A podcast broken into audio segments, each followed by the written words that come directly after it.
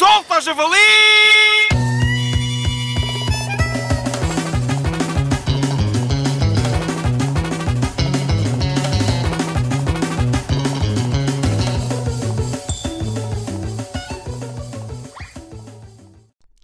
Boa tarde, senhores ouvintes. Temos connosco o Sr. Nelson, que nos vai contar a história de um dos indivíduos mais perigosos do país, quiçá também da zona do Bonfim. Não é assim? Sim, é mesmo isso. Então o que nos pode contar sobre isso? Ora, eu morava perto dele e ele era o líder do gangue do Carapuço, conhecido como o gangue mais perigoso das redondezas. Usavam todos caps e tal. O que fazia esse gangue? Assaltos? Homicídios? Bullying? Não, o que eles verdadeiramente faziam era muito pior.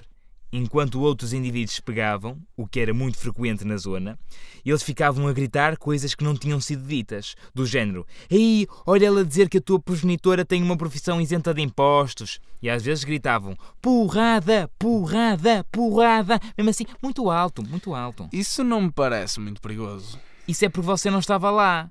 Se estivesse, tinha uma ideia muito diferente. Uma vez, o seu líder matou um pobre inseto com as próprias mãos. Pegou ali no estonjo e deu ali umas 37 pancadas no bicho. Foi uma situação que ainda hoje tem pesadelos. Foi até alguém gritar: Stop, stop, he's already dead.